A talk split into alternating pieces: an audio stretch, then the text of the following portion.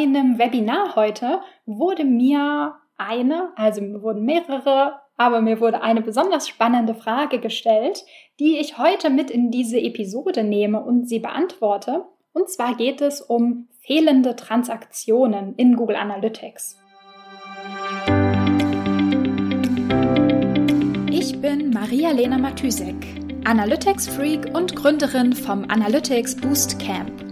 Möchtest du das volle Potenzial der Daten nutzen und dein Online-Marketing auf die Erfolgsspur bringen? Möchtest du wissen, was für dich und deine Kunden wirklich funktioniert und datengetrieben optimieren?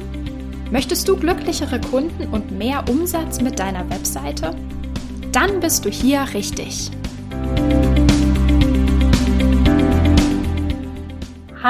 Hallo und herzlich willkommen zu einer neuen Episode der Analytics Sprechstunde. Ich habe gerade schon eine Stunde lang geredet. ich hoffe, ähm, ich bin nicht heiser oder so. Ich habe extra noch ein Glas Wasser getrunken. Ich komme nämlich gerade ähm, aus meinem Webinar zum Thema So baust du ein sauberes Kampagnentracking in Google Analytics auf, das dir Klarheit über deine Kampagnenperformance gibt. Ähm, ja, ähm, wenn du dir übrigens, wenn du das Webinar verpasst hast und dir gern noch die Aufzeichnung anschauen möchtest, dann kannst du dich sehr gerne noch bis Sonntag, also heute ist Donnerstag, bis Sonntag äh, auf meiner Webseite oder vielleicht lasse ich das auch noch nächste Woche an. Also Du kannst dich noch anmelden auf meiner Webseite. Wenn du dich einfach zum Webinar noch anmeldest, bekommst du jetzt praktisch nicht mehr den Link zum Webinar geschickt, sondern einfach den Link zur Aufzeichnung. Ähm, genau. Also wenn du möchtest, kannst du dir das nachträglich noch anschauen. Es waren wirklich diesmal viel mehr Leute da, als ich erwartet hatte, was mich natürlich mega gefreut hat. Ähm, ja, es hat es hat mal wieder super Spaß gemacht. Ich mache das total gerne. Workshops und Webinare und ähm, ja, auch, sag ich mal, in Workshops in kleinerem Rahmen mit meinen Kunden zum Beispiel oder eins zu eins Sessions. Ähm, ja, es macht mir mega Spaß. Und es gab auch wieder nach dem Webinar eine ganze Reihe super spannender Fragen zum Thema UTMs und Kampagnentracking und auch zum Tracking allgemein. Und ich dachte mir, ich bringe einfach mal eine dieser Fragen, die heute nach dem Webinar gestellt wurden, mit in diese Podcast-Episode.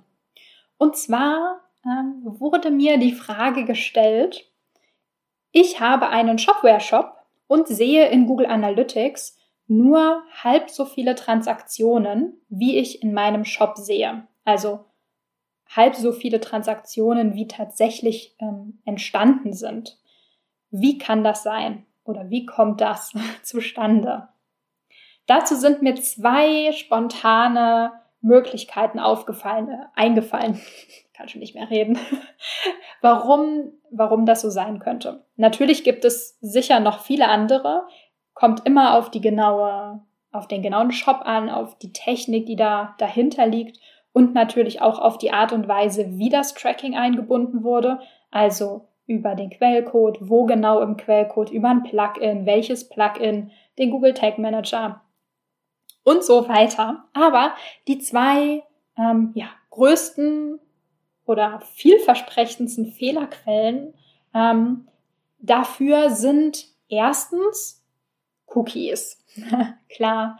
Und zwar, wenn die Nutzer, ähm, die etwas kaufen, vorher in deinem Shop den Cookie-Banner sozusagen abgelehnt haben, beziehungsweise im Cookie-Banner die Cookies nicht akzeptiert haben, dann werden sie auch nicht von Google Analytics erfasst. Sie haben kein Cookie, das Script wird nicht ausgeführt, sie werden nicht getrackt und die Transaktion bleibt damit unsichtbar für Google Analytics. Ähm, die zweite Option ist, dass das am Payment-Anbieter liegt. Ähm, das habe ich tatsächlich auch schon ein paar Mal gesehen. Auch hier, es kommt wirklich auf den genauen Shop an und auf das Setup. Aber manchmal entsteht das Problem, dass wenn man in seinem Shop, ich sag mal, Express-Checkouts hat, irgendwie PayPal Express, Amazon Express und da gibt es noch eine ganze Reihe anderer ähm, Wege, sozusagen auf so einem, auf einer externen Plattform praktisch zu bezahlen und den Checkout zu machen. Und da kann es passieren, dass die Transaktion logischerweise zum Shop zurückgesendet wird, wird weil ähm, die Bestellung muss ja verarbeitet werden, aber dass möglicherweise auf der Bestellbestätigungsseite zum Beispiel oder in dem Moment einfach, wo die Transaktion stattfindet, dass in diesem Moment kein Google Analytics eingebunden ist, nicht geladen wird oder vielleicht nicht die richtigen Informationen zur Verfügung stehen. Also wir brauchen ja, um eine Transaktion zu tracken, ähm, die Transaktions-ID, den, den Wert sozusagen, also wie viel gekauft wurde, die, die Höhe der Bestellung, die Produkte und so weiter. Und wenn diese Informationen in dem Moment nicht zur Verfügung stehen, wenn der Shop oder die Seite, auf der die Transaktion stattfindet, diese Informationen nicht preisgeben, dann wird vielleicht eine Transaktion oder versucht, eine Transaktion ähm, zu tracken. Aber ohne diese Infos kann Analytics natürlich überhaupt nichts verarbeiten. Ähm, das heißt, die Lösung oder was du mal checken könntest, wenn dir auch sowas aufgefallen ist in deinem Shop, ist erstens, viele Cookie-Banner ähm, bieten das ja an, zu sagen, so prozentual, wie viele Leute ähm, lehnen ab, äh, lehnen die Cookies ab und welche Cookies lehnen die ab. Ähm, das sagte jetzt natürlich nicht, ob genau dieser eine Mensch, der gekauft hat, die Cookies abgelehnt hat oder nicht, weil so genau wird es nicht getrackt. Ähm, aber du kriegst praktisch einen Eindruck, wie viel prozentual Menschen ähm, die Cookies ablehnen. Und dann kannst du mal in Analytics gucken, wie viele Transaktionen dir prozentual fehlen und ob das ungefähr passt oder ob das komplett andere Werte sind. Und ansonsten meine Geheimwaffe, die ich immer einsetze, testen, testen, testen. Wenn du dir nicht sicher bist, ob alle Payment-Anbieter oder alle Wege, den Checkout zu machen, wirklich korrekt getrackt werden und überall die Daten zur Verfügung stehen, die die Transaktion braucht, um erfolgreich ähm, erfasst zu werden, dann teste einfach mal alle Wege durch über Testbestellungen und gucke, welche davon getrackt werden, welche nicht getrackt werden.